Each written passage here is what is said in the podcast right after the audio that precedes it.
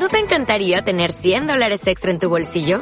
Haz que un experto bilingüe de TurboTax declare tus impuestos para el 31 de marzo y obtén 100 dólares de vuelta al instante. Porque no importa cuáles hayan sido tus logros del año pasado, TurboTax hace que cuenten. Obtén 100 dólares de vuelta y tus impuestos con 100% de precisión. Solo con Intuit TurboTax. Debes declarar para el 31 de marzo. Crédito solo aplicable al costo de la presentación federal con TurboTax Full Service. Oferta sujeta a cambios o cancelación en cualquier momento.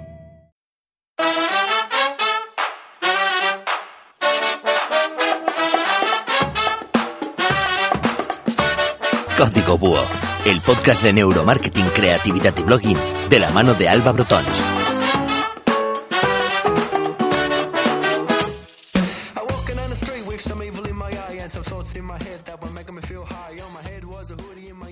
Hola a todos, hoy vamos a conocer el mejor camino para aprender SEO de forma autodidacta.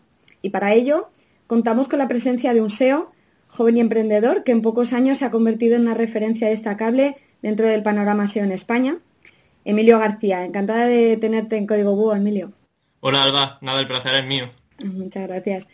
Bueno, en primer lugar, aunque yo ya he contado un poquito, cuéntanos un poco quién eres y cómo has llegado hasta donde estás ahora. Bueno, pues yo soy el administrador de un blog de SEO que se llama Campamento Web. Mm.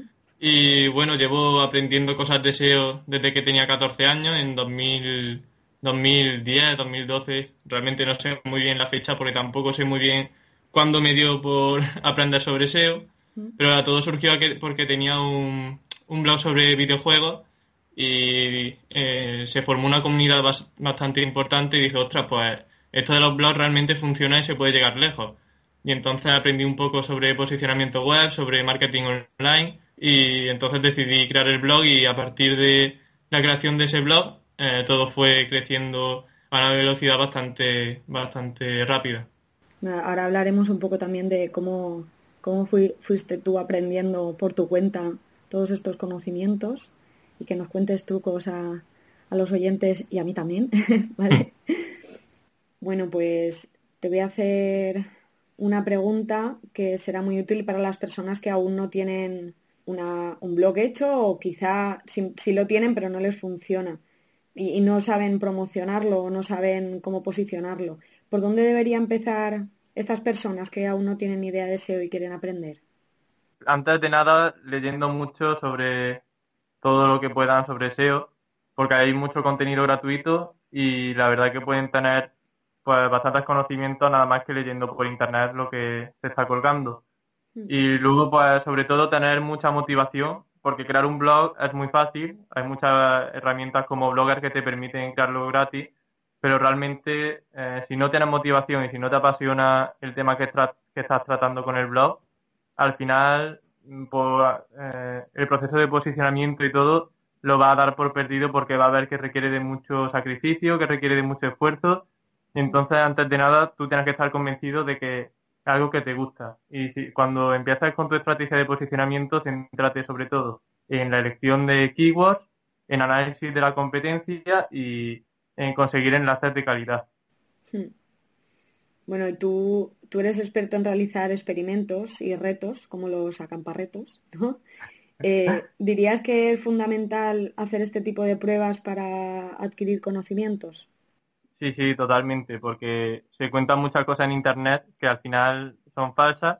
Esto ocurre en el SEO y ocurre incluso en los periódicos que te pueden contar una noticia pero realmente no es tan verídica como parece serlo en realidad. Entonces, la mejor forma de aprender SEO al fin y al cabo es experimentando, llevando a cabo tus propios proyectos y viendo de primera mano lo que funciona y lo que no. Así no tienes que decir, ¿funcionará realmente lo que están contando o me están mintiendo?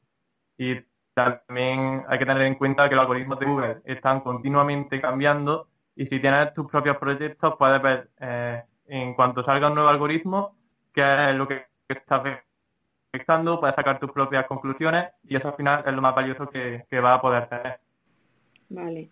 Y imagínate que una persona eh, ya ha puesto su proyecto en marcha, ya sea un blog o una tienda online o lo que sea, y no logra, por mucho que intenta copiar los consejos de los blogueros y los SEOs que hay, normalmente la gente en qué falla, o sea, ¿qué debe revisar que esté bien? Si tu blog no se está posicionando, ¿qué es lo que probablemente hayas cometido errores? ¿Dónde? Mm, vale, bueno, supongo que estar hablando de, blog personal, ¿no? O, no, de una web también, o sea, de una tienda online me refiero, o una... Ah, vale, vale. No sé. Pues normalmente las tiendas online, los micronichos suelen fallar o bien en, el contenido o en los enlaces. Eh, lo principal será reconocer cuál es el foco del problema, que como te digo, normalmente suele ser por falta de contenido, porque no está bien orientado al SEO, o por falta de enlaces entrantes. También ha podido haber un problema a la hora de elegir el nicho porque haya una competencia brutal o porque no ha sabido escoger bien las keywords que van a posicionar. Pero de todas formas, eh, esto lo digo en términos muy generales porque entran en juego muchísimos factores. ¿Y qué ocurre si ven que se han metido en un lío y que no hay forma de subir posiciones? Pues entonces también tienen la opción de no depender de Google y buscar otras vías de tráfico como spamear, por ejemplo, en redes sociales. Pero claro, esta solución ya se nos va a temas del deseo. Y también eh, yo recomendaría, si ven que en Google no hay mucha posibilidad, a pesar de que se están esforzando muchísimo en contenidos y que están invirtiendo en link building, que sería diversificar canales de tráfico. Porque puede que tu web no esté bien posicionada en Google, pero si creas un canal de YouTube, quizás se posicione mejor y obtenga tráfico por ahí. O lo mismo pasa con redes sociales, ya que puedes tener seguidores de Pinterest, de Twitter, de Facebook y eso al final va a aumentar tu visibilidad. Bueno, también deberían revisar sus robots y todo eso, ver si se está indexando bien, ¿no? Supongo que... Claro, desde luego tener que buscar eh, la URL en Google y ver que realmente está indexando, porque si Google no puede acceder a, tu página, pues es tontería hacer cualquier trabajo. Pues eso es una cosa que parece una tontería, pero mucha gente... Y luego hay casos que se ven, sí, sí. Está meses y meses y de repente un día se le enciende la bombilla y se da cuenta de que estaba haciendo... Además es que editar un simple archivo y, ya está. Claro. Bueno, eh, pero ¿tú piensas que conocer técnicas de Black Hat es imprescindible para conseguir resultados o con el White Hat nos sobra? ¿O deberíamos hacer un grey hat. o sea, esto para que no lo entienda, el black hat son como las técnicas de SEO, digamos, eh, menos legales o que a Google en general no, le hace gracia. Bueno, pues todo depende de realmente de la estrategia que quieras seguir. Si tú tienes una tienda online que la quieres llevar seriamente, que quiere, quieres que sea a largo plazo, yo te recomendaría que uses White Hat o Grey Hat eh, sobre todo. ¿Por qué no Black Hat? Porque Google está siempre intentando eh, penalizar aquellas páginas que están usando técnicas Black Hat y si tienes una tienda online, tu vida depende de ello y al final acaba penalizada, pues te vas a llevar un, marrón. Entonces, ¿qué ocurre? Yo suelo usar eh, técnicas Grey Hat, que sería pues un poquito siguiendo las directrices de Google, por ejemplo, creando un buen contenido, pero luego también comprando enlaces, por ejemplo.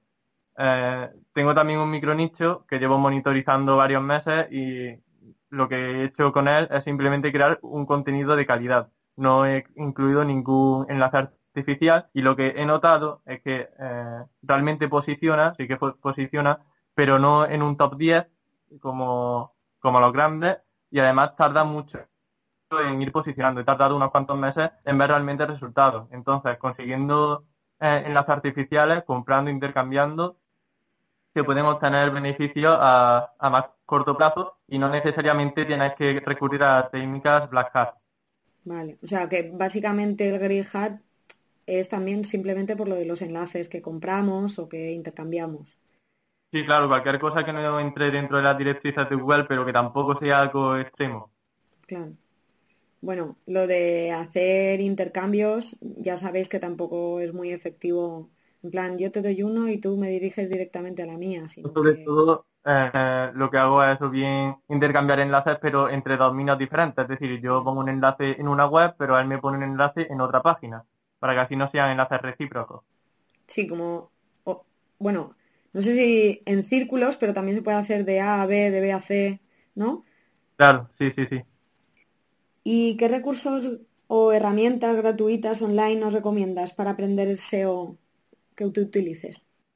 Pues que sean gratuitas. Eh, Keyword Planner la uso bastante para analizar keywords. Eh, Mod para ver la autoridad de las páginas. Open, Link Profiler para analizar los enlaces de la competencia.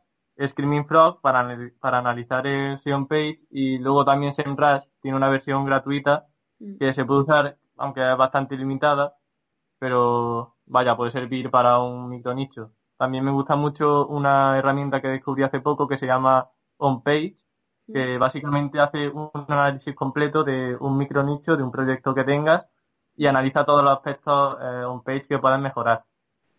Ah, pues muy bien. Bueno, todas estas, todo este listado súper grande que nos ha hecho Emilio lo pondremos en el blog para que lo tengáis a mano si lo queréis. ¿Vale? ¿Y hay algún bloguero que para ti que sea imprescindible, que lo sigas desde hace mucho? Sí, bueno, sigo a varios. Sigo a Chuiso, a Luis Villanueva, a Din Romero, a Nacho Monterde de Seba Azul, a Alen Navarro, a Rubén Alonso y algunos más que seguro que me dejo.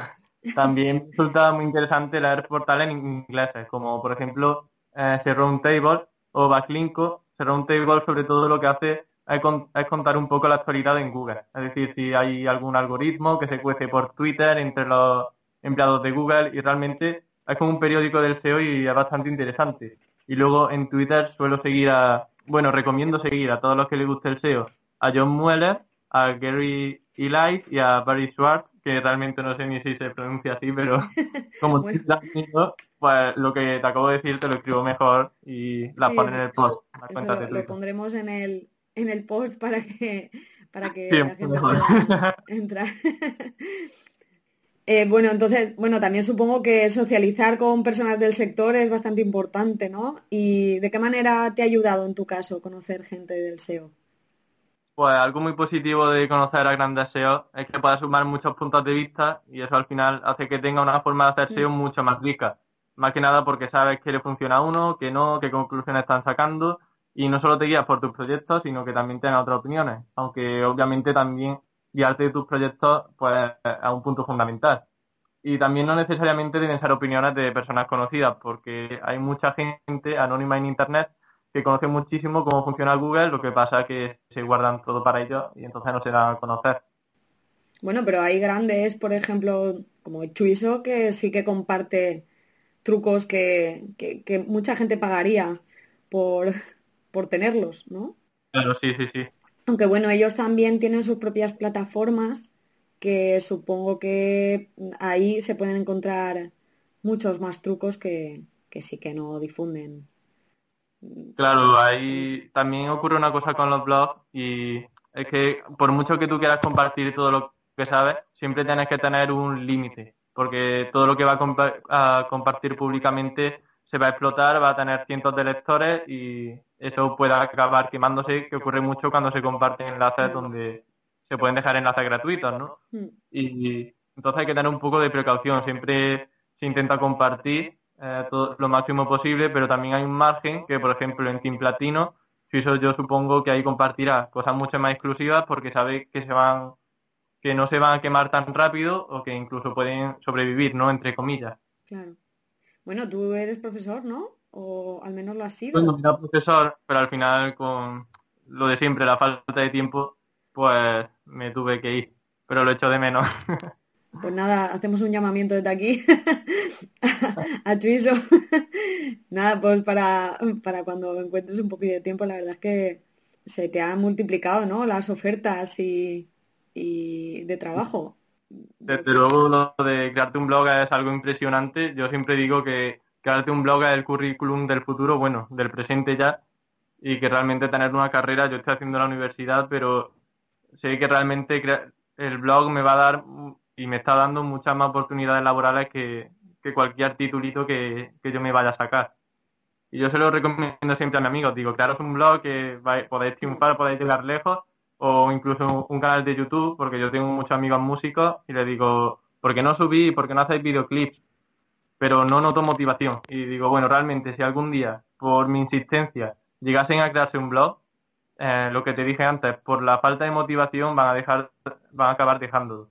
Así que, a ver, hay muchos blogs y mucha gente que empieza, pero la constancia yo creo que es el problema principal de la mayoría, que muchos de ellos no tienen cinco posts y ya, en plan adiós. Pues, Me aburrí. Lo que yo insista, eso tiene que ser algo que salga de uno mismo y que diga yo quiero ser bloguero y, y que, de, que se sacrifique por ello. Sí, porque también mucha gente se piensa que escribes tres cosas y ya tienes seguidores y yo creo que, que, eso no es así y es una expectativa eh, demasiado alta, ¿sabes? O sea, lo que tiene, tiene que saber la gente que, que es muy importante también diferenciarse, es muy importante encontrar un nicho que no esté sumamente sobreexplotado y si, esa, y si van a por un nicho sobreexplotado, que lo hagan de forma distinta, ¿no? Que no hagan lo que ya existe, porque entonces van a ser uno más y se van a quemar y lo van a dejar, como pasa muchas veces, ¿no? Yo opino así, que empezar un blog sin tenerlo claro tampoco no, vale la pena.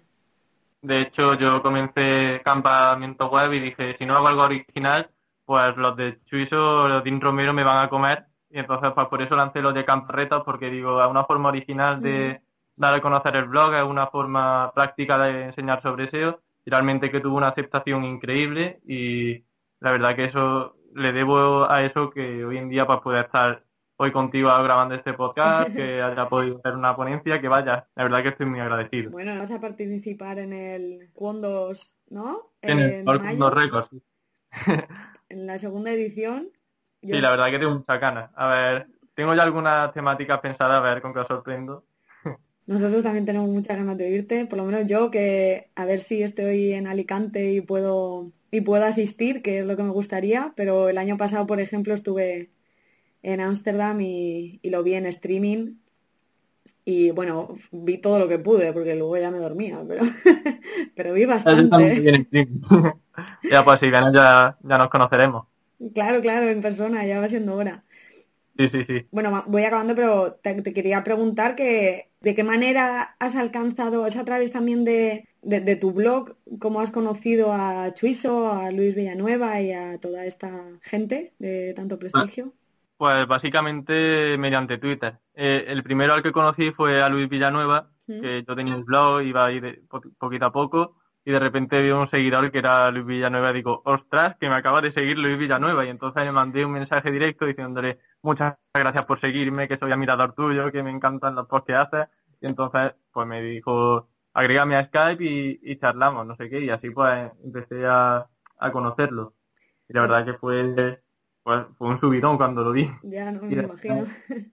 También pasa muchas veces que la gente se piensa que, que no van a contestarte, en plan, bueno, si yo le escribo va a pasar de mí porque ya es como una figura y yo no soy nadie o algo así, pero luego no es así. Yo luego escrito a, a blogueras, bueno, de otros temas que no deseo, que, que me gustan, y les he escrito en plan, a lo mejor consultándoles alguna duda sobre el tema que llevan o lo que sea, y me han contestado, ¿sabes? Y me han contestado mucho más ampliamente de lo que yo me esperaba. O sea, me esperaba que me ignoraran, y no, no ha sido así, o sea, hay gente muy cercana. Sí, desde luego, además los bloggers yo creo que se deben caracterizar por la cercanía y mm. cuando tú contactas con uno se ve que realmente esa característica la mayoría la suelen cumplir. Y algo que se agradece también. Bueno, yo también creo que es una forma de fidelizar a tu, a tu lector y es que además el ir de estrella ¿no? y pensar que, que ya estás muy por encima también hace quizá que acabes perdiendo a esa gente que te sigue y que lo que quiere también es un poco de feedback, ¿no? Mm. Sí, sí, completamente de acuerdo. ¿Y hay alguna cosa que hayas aprendido de, de ellos que nos puedas contar así en plan truco y que haya marcado algún un antes y un después en tu forma de hacer el SEO o, no? Pues mira, eh, así truco individual no, pero hay una cosa que, que sí que he aprendido y es que no hay que tenerle miedo a Google. Esa es la lección más valiosa que he aprendido y que hay que, que hay que experimentar sobre, sobre todo. Yo tenía una, al principio, cuando creé el blog, tenía la visión de crear contenido de calidad, crear contenido de calidad, y no iba más allá realmente porque digo, Google me va a penalizar, sin saber realmente, sin haber tenido antes ninguna penalización. Y entonces conocí a Chuiso, conocí a Luis Villanueva, eh, vi abriéndome un poco la mente en el campo del SEO y entonces fue cuando de verdad me despertó la curiosidad por, por aprender más sobre SEO, pero realmente experimentando, que así también surgió los camparretos. Y entonces realmente experimentando se aprende muchísimo. Y no hay que tenerle miedo a Google porque en otros blogs digan que te van a penalizar. Hay que tener precaución, obviamente, pero hay que experimentar también y saber de primera mano cuáles son los límites que, que está marcando Google. Vale, muy bien, pues nada, nosotros estamos acabando. Antes de acabar, que, quería saber, eh, aparte de campamentoweb.com, eh, ¿dónde podemos encontrarte? Pues en Twitter sobre todo, arroba campamento web también, poca originalidad. y no, bueno, Facebook apenas lo uso y creo que ya está. Y si alguien me quiere mandar un correo, pues campamentoweb arroba gmail.com. Ah, muy bien. Bueno, pues como ya estamos acabando, la, la pregunta de rigor, que es, ¿eres búho, alondra o colibrí? ¿Qué te ha salido? Pues soy eh, colibrí. Creo que te dije. ¿Pero colibrí total o...? colibrí, matutino. Colibrí matutino te ha salido. Pues nada, somos un poco distintos tú y yo. yo, soy, un búho absoluto y total. Nada, nada. ¿Y con qué canción quieres que acabemos el podcast de Código Búho de hoy? Pues para acabar de una forma épica con Paradise de Coldplay. Muy bien, pues ahora vamos a poner Coldplay para ti, Emilio. Muchísimas gracias de, de haber estado aquí en Código Búho con nosotros y de compartir todas tus experiencias y esperamos verte pronto de nuevo por aquí, ¿vale? Vale, nada, muchísimas gracias a ti. Ha sido un placer estar en el podcast. Venga, pues nada, muchas gracias Emilio. Hasta pronto. Adiós. Y ahora, para acabar, os recuerdo que podéis, que para ayudar a que Código Búho sea un poquito más grande, podéis hacernos comentarios en iTunes, en iVoox y también podéis dejar vuestras opiniones en el blog y os animo también a que hagáis el test y para que descubráis si sois búhos, alondras o colibríes, como Emilio y como yo. Y nada, nos dejéis vuestras impresiones. Muchas gracias y hasta la próxima semana.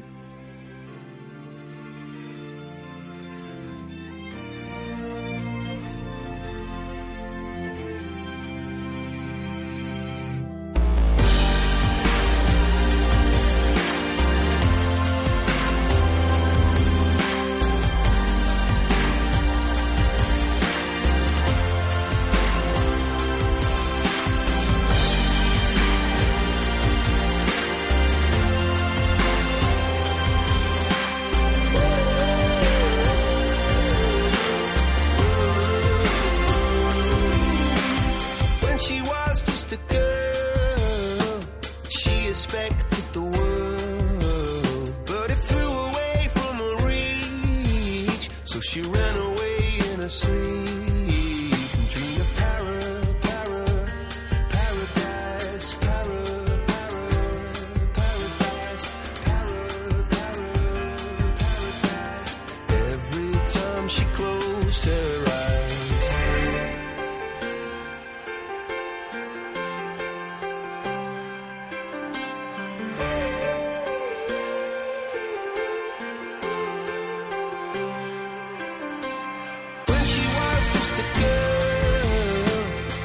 respect the